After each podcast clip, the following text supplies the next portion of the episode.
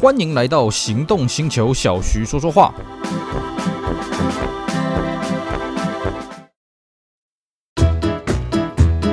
二零二二史努比路跑来喽！这次新主办单位与家福基金会联合举办二零二二史努比关爱路跑，粉丝除了可以一起同乐外，更可以简单做公益。Peanuts 美国官方推出全球性的关爱主题，Take Care with Peanuts，长期致力于公益活动。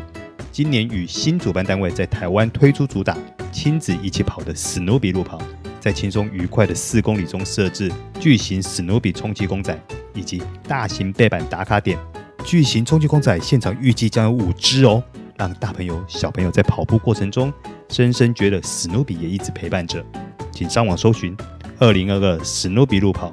活动报名至九月十五日止，别错过史努比与你一起亲子同乐做运动、做公益的美好时光。主办单位戴德木国际精品股份有限公司。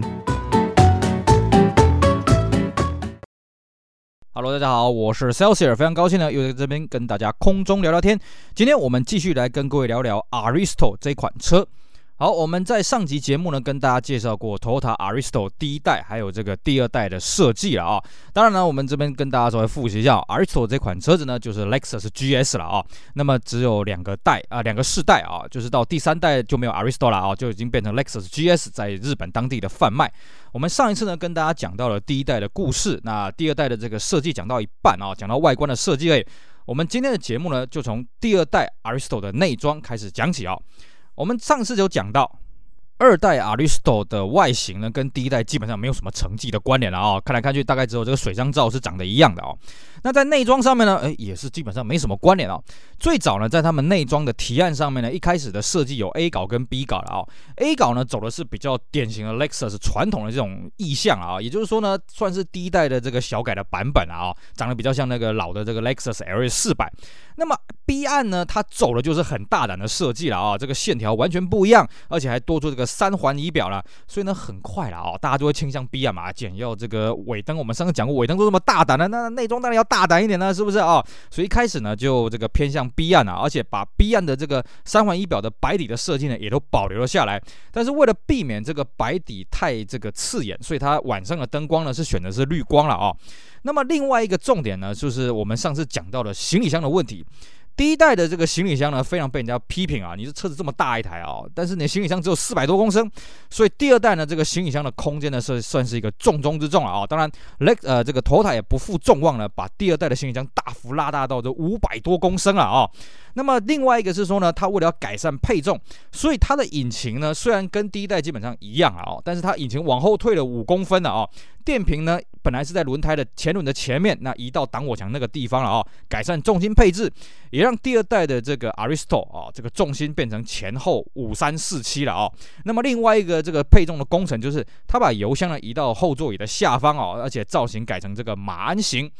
那么第二代的 Aristo 呢，它的车系的阵容呢，已经只剩下这个三点零的自然进气跟三点零的涡轮增压了啊、哦。那车名呢改叫做这个 S 三百跟 V 三百。那各位会有印象的说，哎，第一代不是后来追加四点零吗？其实四点零呢，在第一代的后期就已经偷偷拿掉了啦哦。一开始后期这个小改的时候还有了，但是到最后呢，就已经偷偷拿掉了。所以第二代的这个 Aristo 呢，并没有四点零。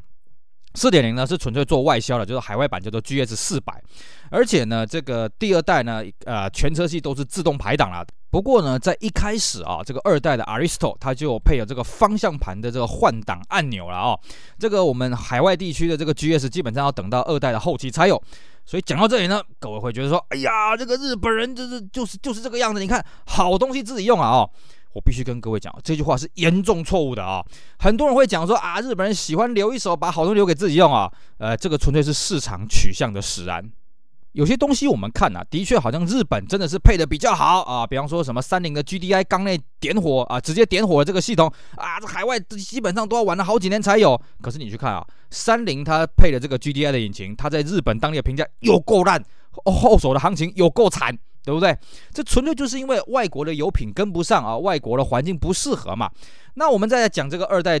Aristo 了啊，这个各位看了就很明显啊。你说这个啊，日本人，你看日本一开始前期就有这个方向盘换挡的这个控制系统啦，哇，多好多好，嘿嘿。各位，如果你是海外的呢，你真的不要太羡慕日本国内的这个 Aristo 啊哦，因为呢，日本当地呢不好意思，它只有四速自排，啊，不要怀疑，它配的是这个 ECTIE 啊哦，这个电子这个电子四速自排变速箱有锁定的装置。可是呢，海外对不起，已经五速了啊，不好意思啊，海外都是五 AT，日本国内还是四 AT，日本要一直到小改款的时候呢，哎，才有五速自排，而且还是那个 NA 的版本 S 三百 V 三百呢，还是配四速自排啊，不好意思。那么至至于这个方向盘的按键换挡哦，各位如果你有开过这个 GS，你就会知道这东西还蛮鸟的啦，因为它这个东西呢，跟我们一般想象的手自排的这个按键换挡呢不大一样哦，它的这个功能比较像是自排的排挡杆。各位觉得自排排挡杆什么意思啊？对，它就是会限制说你的变速箱最高的档位在哪里啊？比方说你现在按到三，不是说哦我就锁定三档，是说变速箱最高只能变到三档，是这个意思啊？哦，跟我们一般典型那种换挡拨片的意义完全不一样，所以我觉得这东西是噱头有余啊。那你直接排挡杆去拨就好了，你干嘛一定要用方向盘去按呢？这有什么意义吗？啊？所以呢，呃，基本上啊，这个车子在日本国内呢，没有说配的比这个海外还要好啦。哦，所以不要再去羡慕说啊，日本呢喜欢这个自己留一手啊，有的没的啊，没那回事啊。第二代的 Aristo 呢是在日本一九九七年八月二十七号东京临海副都心的东京 Fashion Town 发表的了啊。发表会的当时呢，这个丰田当官方呢是说啊，这个月销目标是一千五百台了啊。这个当然我们后来看一看呢，诶，它卖的这个数量差不会很多了啊。勉强来讲，它卖到二零零四年停产的时候呢，也卖了七万五千台了啊，没有说差很多了啊。那么它的 V 三百呢是标配了 JBL 八喇叭的这个高级音响系统啊。那么日规呢一开始有珍珠白、银、黑、红、深绿、深蓝六色，那后来陆陆续续有追加一些颜色了啊。内装呢有米色、灰色、黑色三种。可以选，当然了，日本人蛮讨厌皮革的啊，所以它的内装还是以绒布为主了哦。那值得一提的是，它的绒布内装的座椅呢，还有那种双拼的颜色，有三款可以选的哦。那么它的这个阵容呢，我们刚刚讲到了啊、呃，这个它基本上就是 S 三百跟 V 三百啊。那么 S 三百就是 NA 的，V 三百是双涡轮增压的啊，而且都有所谓的 Vertex Edition 啊，就是这个呃这个镀铬式样亮晶晶的这种版本。那后来我们台湾在卖的这个呃 GS 三百也有一批这个 Vertex Edition 啊。那么日规呢是在二零零零年七月小改款，那这个时候呢最重要重点就是我们刚刚提到了啊，S 三百就是 NA 的版本呢才有五 AT 了啊，那么 V 三百呢还是用四 AT，但是在小改款的时候呢有做了一个非常非常重要的事情啊，这个在日本呢人尽皆知，就是什么呢？就它追加了这个引擎晶片密码防盗系统啊。那这个东西为什么很重要呢？嘿嘿，各位不要忘了哦，GS 这个车子啊，在日本叫 Aristo 嘛哦，这个车子它的定位是高性能的豪华轿车啊，性能真的是很强，跑的真的是很快，那售价呢也不便宜，所以呢车子超容易被偷的，尤其是什么呢？尤其是 GS 啊，就是呃二代 Aristo 前期呢，没有这些晶片防盗，超容易被丢的啦啊，所以呢，这个到后期才追加这个东西啊，但是很好玩哦，这个车子不是说只有新车的时候容易被丢哦，后来到了中古车的时候也一样容易被丢啊哈，甚至到了它停产的那个时候，日本的这个警视厅啊发表了二零零四年汽车失窃率排行榜第一名，嘿嘿，就是 Aristo 了哦。而且呢，这个车子也很好笑。这个车子既然它是一个高性能轿车嘛，哦，这个车子呢很容易撞啊，很容易超速，所以它的保费很贵了啊。这个日本有个名词呢，我看的是哈哈大笑了，就说这台车子呢叫做容易无谋运转啊，哦，无谋运转，这是一个日本的这个汉字啊，哦。翻译成中文就是胡乱开车了啊，这个无谋运转啊，所以呢二手这个车子它性能很强，很受年轻人欢迎，然后很容易被偷，也就造成了它现在这个时候呢，哎，二手行情不断的在上涨，但是车子一样很容易被偷啊，一一直到现在都是这个样子啊。好的，那个二代的 GS 就二代的 Aristo 呢，就是在日本当地卖到二零零四年的十二月停产啊，大概卖了七万五千台了，算起来比前一代卖的多了一点，但他们的生产周期有点不大一样，所以不能直接这样子类比。那我们可以说了啊、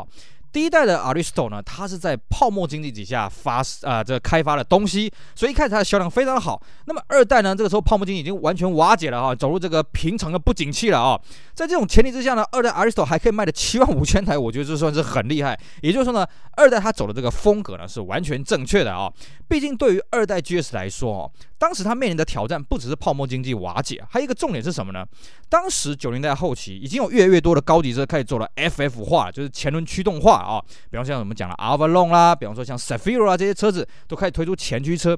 对于后驱车来讲呢，它有个两个先天性的一个缺点啊。首先，第一个呢，就是车内空间的不足。那关于空间的改善呢，我们在上一集有跟各位讲过啊，它透过了这个轴距的拉长啦，还有这些空间的释放什么，做了很多。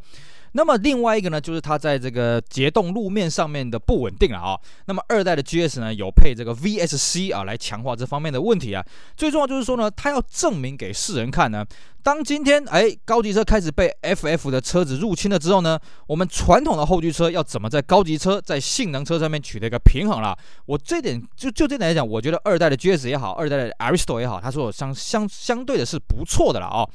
好，那我们刚刚呢，这讲的都是这个日本为主的这个 Aristo 这个演变了啊。接着我们跟大家来提一下这个在海外市场一些消息啊。首先呢，这个第一代的这个 GS 呢，在北美上市的时候呢，其实一开始的价格也不算是很贵了啊。一开始是三点七五万的啊，跟这个 LS 四百一样，哎，开始玩钓鱼政策。因为没多久呢，这个一代的 GS 三百呢就开始狂涨价啊。这个一这个起跳价呢，本来是三点七五万，涨到四点六万了啊，甚至呢全配呢是五点一万啊。当时的这个美国汽车杂志就不开心了，就说那都已经到这个价格了，我直接去买四百就好了嘛。哎，你不要忘了，GS 一那个价格还是 GS 三百呢，还不是四百呢啊。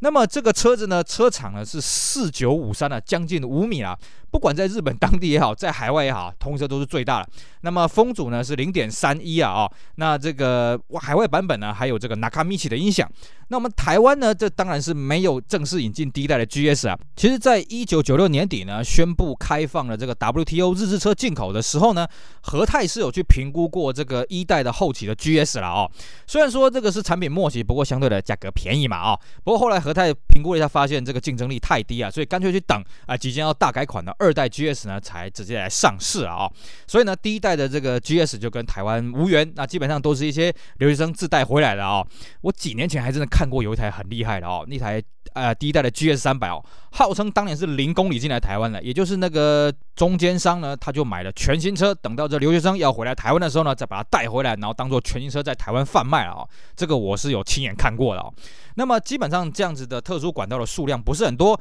尤其呢到一九九四、一九九五年呢，有关当局对于这部分开始有大力的这个追查了啊、那么还有大量的限制，所以呢这些的中间商就越来越少了。于是呢，我们看到的这个 GS 啊，一代 GS 大部分都是前期的，后期的就真的是不多了啊、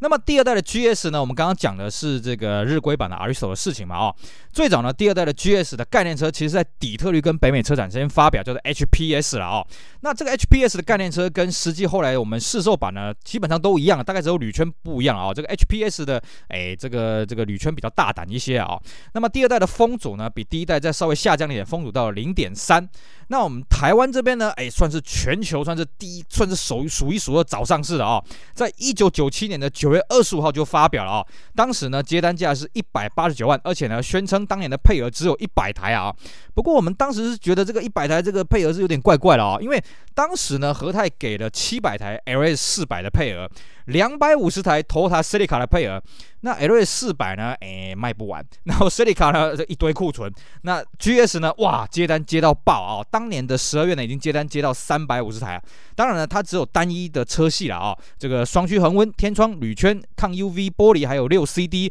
啊，都是标准的配备了啊。那么这一代呢，我们在上一集有跟各位讲过，它的车长从原本的将近五米呢，缩到四米八了哦。那轴距增加到二二二点八米，所以呢，空间。算相当的大，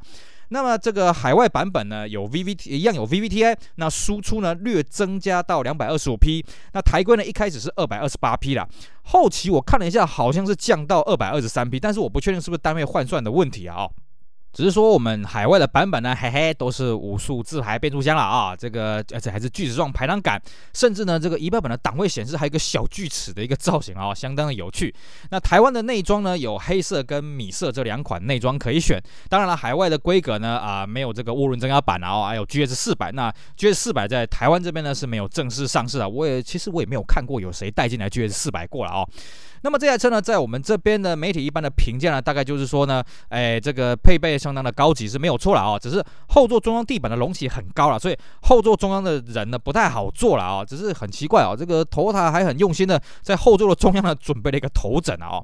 那么实际销量来讲呢，在一九九八年一整年呢，在台湾这边卖出了一千三百多台了。一九九九年呢，就掉到了一千一百一十八台了。也不是说这个车子就不受欢迎了，主要是因为这个日车配额的关系啊，就是和大家自己在决定这日车配额的时候做了一个调整。那么在两千年的时候呢，推出了一批千禧年的纪念车啊，它有抛光的七爪铝圈啊、宽尾管啊，还有这个枫木饰板以及特殊的皮椅材质。一直到了两千年九月呢，我们这边发表了二零零一年式的小改款啊，基本上就是这个水箱罩放大啦，然后铝圈改啦，然后这个内装稍微改了一下啊，尾灯呢，呃，这个式样改得比较活泼一点了啊，尾管也有加大一些。在内装方面呢，新增了方向盘换挡啊，终于啊，这个一开始我们讲了，呃，这个日本人呢，嗯，自己暗干好料啊，当然不是了啊，因为我们说过这个方向盘换挡啊，它不是真的让你去增加档位、减减低档位，它只是限制变速箱最高档位是在哪里了啊。那么内装还多了这个屏幕方向盘啊，这个自动切换内外循环的空调啊，双前座玻水车窗玻璃啊，气帘。还有就是这个感应式的乘客气囊，感应式乘客气囊，我们在当时也是笑了啊。你人家说，哎呀，你看这个如果没有坐人，它就不会爆。可是重点是你在维修的时候，你还是整组这个方向呃这个安全气囊还是整组要换掉啊。所以这个东西我觉得是华而不实的了啊。那么小改之后呢，这个售价是大幅的上扬了，因为我们说嘛，这个九七年刚发表的时候，接单价是一百八十九万，但是到了两千年这个时候，售价已经到了两百二十一万八了啦啊，这个算是相当贵。但是在后期的时候呢，这个产品力也开始下降啊，所以月销量呢开始不大行，因为那个时候呢月销已经不到四十台了啊。我们算了一下，诶，一开始呢九八年那个时候。一年卖出一千三百多台，所以平均月销是一百多台哦。可是到了后期的时候呢，哇，这个月销真的是不行啊！尤其是 E Class 在二一一要发表了之后呢，哇，这个 GS 的销量受到很大的影响。所以在二零零二年六月呢，又推出了限量七十台的 Sport Edition 啊、那这一批的版本呢，它有镀铬的内水箱罩啊，还有尾翼抛光六爪铝圈，黑色内装透气皮，而且悬吊号称是欧规的悬吊，所以比较硬一点。那么木纹饰板呢，全部改成蓝黑色调，还有全真皮方向盘，门槛也有 Sport。Design 的这个字样了哦，算是一批这个末期的一个精装车。当然，中间呢还有一批这个 Vertex Edition 啊，哦，亮晶晶的这个镀铬铝圈，还有这个尾翼，还有全黑的内装。而且呢，讲到这个 Vertex Edition，哎，大家一定都记得啊，我们台湾某一位名人呢，曾经有一台，呃，是哪位名人呢？啊、呃，这边我们就点到为止，就是那个头会朝上四十五度角的那位仁兄了啊、好，以上呢就是我们今天的节目内容，跟大家聊一聊第二代 Aristo 它的内装的设计，还有它在日本发生了有趣的事情，以及海外版本第一代 GS 跟第二代 GS 一些梗概，希望大家会喜欢。GS 这台车真的是一台蛮迷人的车子了哦，我自己也希望呢有朝一日可以买一台来玩一玩，来开一开了哦，体验一下这台车的魅力。好，以上呢就是今天节目内容，非常感谢各位收听，也希望大家继续支持我们其他精彩的音频节目。我是 Celsius，我们下回再聊喽，拜拜。